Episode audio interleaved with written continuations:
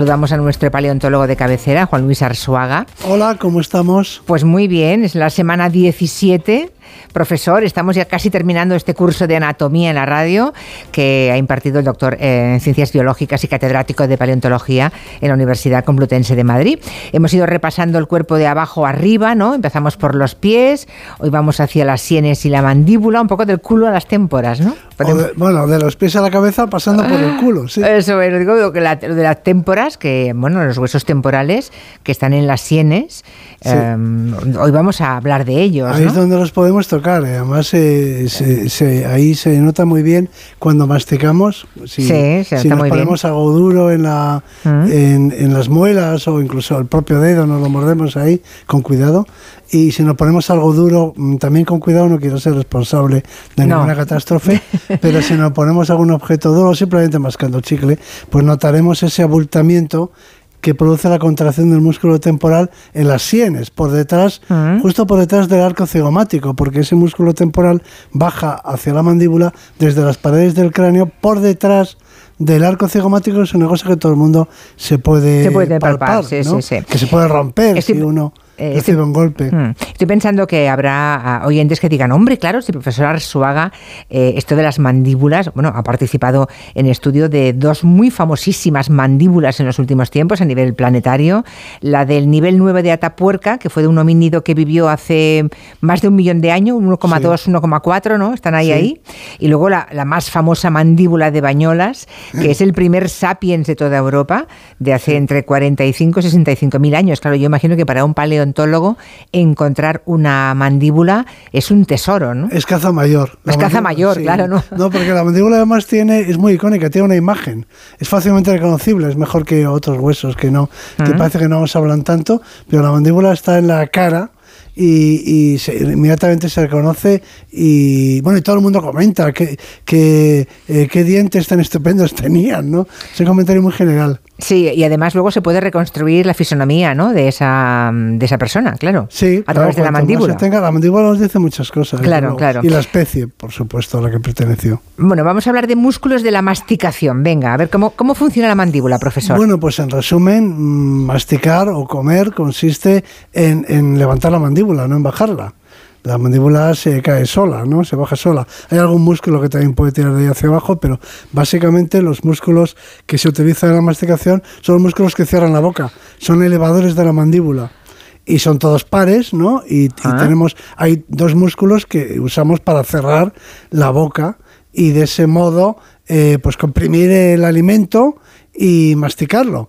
Y son dos músculos de acción vertical, para entendernos, y son este músculo temporal que hemos dicho que tiene su origen en las paredes del cráneo y que desciende a la altura de las sienes por detrás del arco cigomático y llega a una parte de la mandíbula y otro y otro músculo que, que se que se mm, percibe muy bien en digamos en los carrillos en, en, la parte lateral de la mandíbula que es el músculo masetero que hace cuando se contrae como una bola. Y de hecho hay mucha gente que aprieta con mucha fuerza y, y, se le y el músculo se le nota mucho y, y eso mm, como ese gesto de apretar con fuerza a veces eh, puede eh, significar eh, agresividad, no es un gesto amable, ¿no?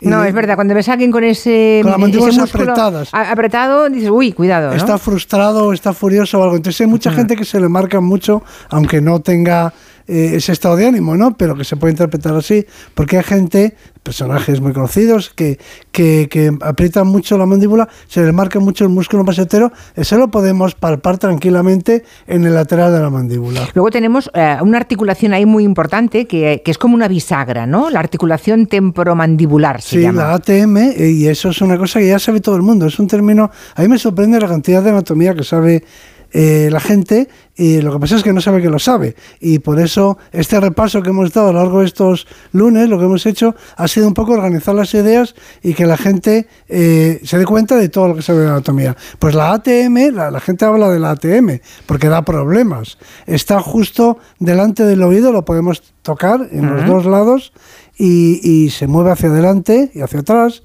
y también de lado a lado cuando eh, hacemos movimientos rotatorios de la mandíbula, porque la mandíbula no solamente se cierra la boca, sino que también para, para para hacer una mejor eh, molienda, para triturar mejor el alimento, la mandíbula también eh, se desplaza a un lado y a otro. Es verdad, claro, no solamente se abre y cierra, sino que puedes ir delante y atrás, puedes adelantar la mandíbula, ¿no? Ponerte como prognato. Si fuéramos, no, y hacia, y hacia un lado, hacia, y hacia, hacia, el otro. No, triturar, para triturar es moler, si muelas, eh, etimológicamente es la, piedra, la piedra de moler de los molinos de toda la vida se llama la muela del molino. Claro. Porque hacer la molienda. La muela, claro, claro, el claro. trabajo de moler y triturar. Entonces necesitamos movimientos verticales, pues si no cierras la boca, obviamente no puedes triturar nada, pero también movimientos horizontales. Solo se hacen unos músculos que son eh, más difíciles de, mm, de, localizar, que se llaman pterigoideos, por eso no nos vamos a dedicar a ellos, pero son los que producen los movimientos de la mandíbula. Todos esos movimientos los podemos notar moviendo la mandíbula de lado a lado o de arriba a abajo, tocándonos el, el cóndilo articular de la mandíbula en la ATM justo por delante del oído. Lo puede hacer cualquiera. Sí, con los dos dedos, por ejemplo. Que por cierto, el, el, masetero, ese músculo del que hablábamos, ese que se marca, ¿no? Es un mm. músculo fortísimo, ¿no? Creo que puede ejercer una fuerza enorme. Exactamente, bueno, pues porque es capaz de triturar ya digo que no quiero hacerme responsable aquí de ninguna desgracia. No, porque cuando alguien se mete algo en la boca así, por ejemplo, para abrir, todo el mundo dice, no, no hagas eso, que vas a romperte los dientes, ¿no? Bueno, pero, pero aguanta mucho porque se pueden partir nueces, se pueden partir objetos consistentes, ¿no? Porque ejerce muchísima eh, presión, o sea, muchos kilogramos de fuerza. Es, es, es un, eh, eh, es una mecanismo muy poderoso. Tengo aquí Eulalia Rosa que luego nos va a hablar de bruxistas, ¿eh? de los que aprietan tanto. Claro, ¿Qué tal? esos, esos son los que aprietan el masetero. Hola, buenas tardes. Esos son los del, los del mesetero, ¿no? Bueno, y, la, por cierto, que la mandíbula tiene un protagonismo importante porque es la que da eh, un rasgo que más nos define, ¿no? que más nos distingue de otras de cualquier otra especie, ¿no? La mandíbula. Bueno, la mandíbula tiene, mm, tiene mentón, para empezar, la mandíbula humana, la de Homo sapiens, tiene la barbilla, y la, la barbilla eh, eh, es exclusiva de la especie humana actual, es decir, ningún otro mamífero, ningún mamífero de la Tierra, ningún primate, ningún mono, y ningún antepasado nuestro, incluidos los neandertales, que son los más cercanos, han tenido nunca mentón. Y el mentón es un rasgo humano muy característico. De hecho, eh, si hubiera, si, si hacemos, cambiamos, ¿no? Eh, con ordenador el, perfil de la cara y le ponemos, le quitamos a alguien el mentón, queda la mandíbula como inclinada hacia atrás, ah. se dice huidiza o huida, ah. y eso es un rasgo que nos parece muy simiesco, brutal. Sí, sí, es curioso. Porque tener mentón, nos, nos humaniza, nos da una imagen humana. Y además es una de las claves de la belleza, tanto femenina como masculina, ¿no?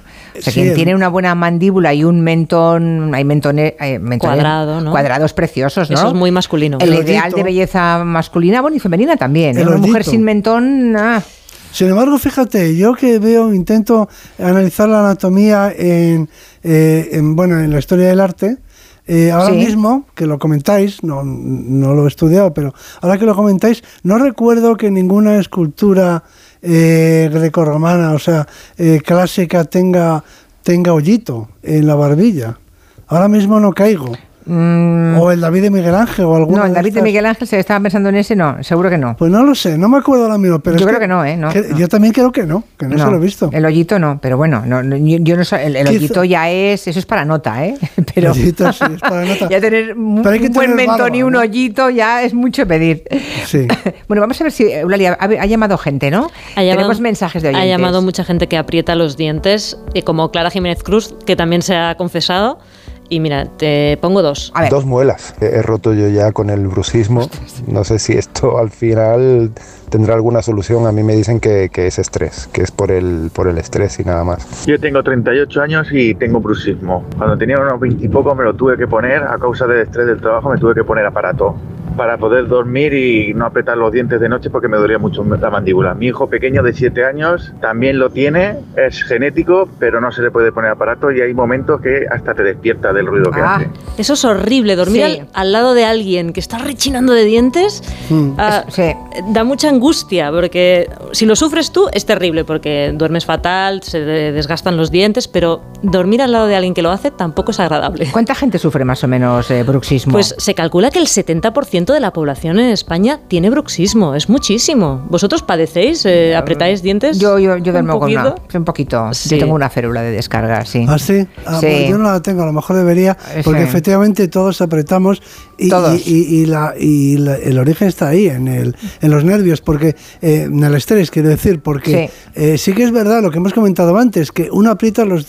y se dice muchas veces, aprieta los dientes, ¿no? Ante una adversidad o para superar un problema. Hay que apretar los dientes, se dice, porque eso eh, indica determinación. Cuando estamos muy determinados a hacer algo muy convencidos, muy decididos, con mucha tensión, entonces apretamos los dientes, se nos marcan los maseteros. Pero claro, eso se puede hacer puntualmente en para un esfuerzo o, o en un, no sé, en, en, una competición deportiva o lo que sea. Pero, pero permanentemente... Pero cuatro o cinco horas por la noche destrozamos, nos destrozamos. Claro, hay gente que lo hace de día y hay mucha gente que lo hace de noche. Y ahí es donde te desgastas completamente la, la dentadura. Hay muchos famosos que han, han contado que padecen bruxismo, aparte de los políticos, que no lo cuentan, pero lo vemos, porque allí en las sesiones de control del Congreso bueno, vemos ahí unas bolas ahí los en la maseteros a tope que se podrían partir nueces, pero también del mundo del cine, como por ejemplo este señor que posee una de las sonrisas más encantadoras de Hollywood. George Clooney. George Clooney ha confesado que ha tenido que ponerse carillas por el bruxismo. También Demi Moore perdió dientes por culpa del bruxismo, del estrés. Y bueno, las dolencias del ATM son muy dolorosas, son muy frecuentes. Pueden provocar dolores de cabeza, también de cervicales. Así que si sufrís de esto, aparte de las férulas de descarga, de que puedes ir al dentista, al fisioterapeuta, pero también puedes ir al exorcista. ¿Cómo? Le quitará el puesto y lo mandará donde los hipócritas. Allí será el llorar y el rechinar de dientes. El rechinar de dientes sale muchas veces en la Biblia. Sale en la Biblia, sí, porque, porque la gente que sufre rechina los dientes, ¿no? Sí. La gente estresada, no Pues en, el, en la Biblia aparece muchas veces el rechinar de dientes específicamente como símbolo de lo que te espera si no vas al cielo. O sea, el infierno es el bruxismo. En el cielo están relajados. Exacto, duermen a pierna suelta. Sí, no hemos hablado cuando algo te sorprende, dejas caer la mandíbula a la parte inferior, ¿no? La dejas caer, abres la boca. Bueno, la dejas Ah. caer, pero en realidad, según lo que nos cuenta el doctor Arzuaga, se cae, porque lo, Se lo- cae, el ejercicio sí. es cerrarla, ¿no? Sí, claro. Hay, algún músculo. La que- dejas suelta. Ah, Claro, sí. es más fácil porque eh, actúa la gravedad, ¿no? Sí. Eh, pero comer consiste, y esto se nos lo explico a mis alumnos, pero comer no consiste en, en bajar el cráneo, sino en subir la mandíbula. Si Claro. le pisas un momento. Claro, claro, claro, claro. Por cierto, y lo de la barba, lo de la barba, lo del Bueno, pelo en la cara, porque a diferencia de otros de los simios, ah, es un misterio. Bueno, es que no sabemos por qué. Es decir, sabemos el cómo, pero no el por qué. Yo tengo mi explicación. Pero lo que quiero decir es que, claro, no nos llama la atención que los animales no tienen que cortarse el pelo. Solamente las ovejas, que están modificadas genéticamente para producir pelo. Nosotros las hemos modificado. Pero los animales, pues el pelo se les cae. Eh, En otras palabras, no tienen pelo de crecimiento continuo. Es verdad, es que el, humano eh, crece indefinidamente. Indefi- bueno, en pero la en, el cabeza- en la cabeza, pero en el cuerpo no. Exactamente, solamente los pelos de la cabeza y, y no los de la axila, por ejemplo, los del pubis, imagínate, o los del cuerpo en general, ¿no? Eh, quiero decir que es solamente el pelo de lo que llamamos cabello, el pelo de la cabeza, y el de la barba el que crece indefinidamente. Y, y eso no les pasa a los chimpancés, no les pasa a los gorilas, no les pasa a ninguna especie. ¿Y Entonces, la una razón? singularidad de la especie humana, no sabemos desde cuándo, la propia barba, ¿no? Y, el- y no sabemos desde cuándo existe en la evolución humana. Tampoco se sabe muy bien qué pasa con esos pelos, por qué crecen tanto. Es decir, se hacen trasplantes de aquí para allá para ver si tiene que ver con el sitio en el que está el pelo o si los pelos de la cabeza y la barba tienen algunas características especiales Curioso. o tienen una base genética. No se entiende muy bien, ¿no? Eh, pero mi teoría es que es una teoría un poco eh, original, es que el, el cabello y la barba existen precisamente para poder ser arreglados. Es decir, para poder comunicarnos a través de ellos. Eh, a través del cabello nosotros expresamos y de la barba eh, lo expresamos todo, lo comunicamos todo. Se puede expresar la religión, la cultura a la que uno pertenece, el, el estado civil, por ejemplo, ¿no? Tradicionalmente no se peinaban igual, pues no sé, los hombres que las mujeres, o no se peinaban, eso por descontado, no se peinaban igual eh, las casadas que las solteras, en fin, en función de la dignidad, Ya. en función de, de muchas cosas, la, la protesta siempre se asocia a los pelos largos. Mm, que por cierto, por aquí estoy viendo algunos oyentes que se quejan, que dice, ¿cómo que no crecen los pelos en el pubis y en las axilas? hasta los pies. sí, tendría hasta los pies, no conozco ningún caso. Es que el pelo de la cabeza crece hasta los pies y el de la barba. Y más allá, y más allá. Hemos visto ejemplos de estos que salen en, las páginas raras de los periódicos. Yo estos días he descubierto unas imágenes que nunca me había fijado de, de María Magdalena, muchos cuadros, por ejemplo, hay uno de Tiziano muy famoso, en los que María Magdalena se representa con mucho vello corporal. Y, ah, pues y es una historia que dicen que mm, le creció el vello para cubrirla porque estaba en el desierto, se retiró a tener una vida ah, ah, así ermitaña. Entonces mm, Dios le hizo crecer vello para cubrir su cuerpo.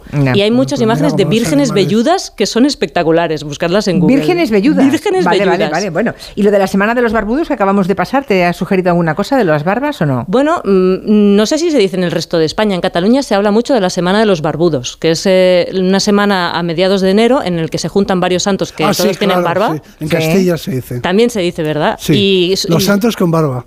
Los santos con barba traen el frío. Sí. Y yo creo que... Y no falla. Y no, ha fallado porque esta semana ha empezado a hacer un frío fuerte, fuerte. Yo no me imagino al profesor Arsuaga con barba, a que nunca la ha llevado. Alguna otra vez. Eh, también es que depende, porque eso es lo que decía antes de que nos, nos expresamos. Por alguna extraña razón, la juventud rebelde, ya de, en la época de los griegos, se dejaba crecer el pelo. O sea, el, el cabello muy largo. Curioso. Eso parece que es rebeldía. Luego ya cuando te hacen más formal, da la impresión de que hay la tendencia a recortarte. De, de Jesucristo a John Lennon Marx, Fidel, el Che, todos. Bueno, y todas las tribus urbanas. Los punkis, los hipsters, cada tribu se, se identifican y se comunican. Es un signo identitario, ¿no? Y tú en mi barba, claro, como todo el mundo.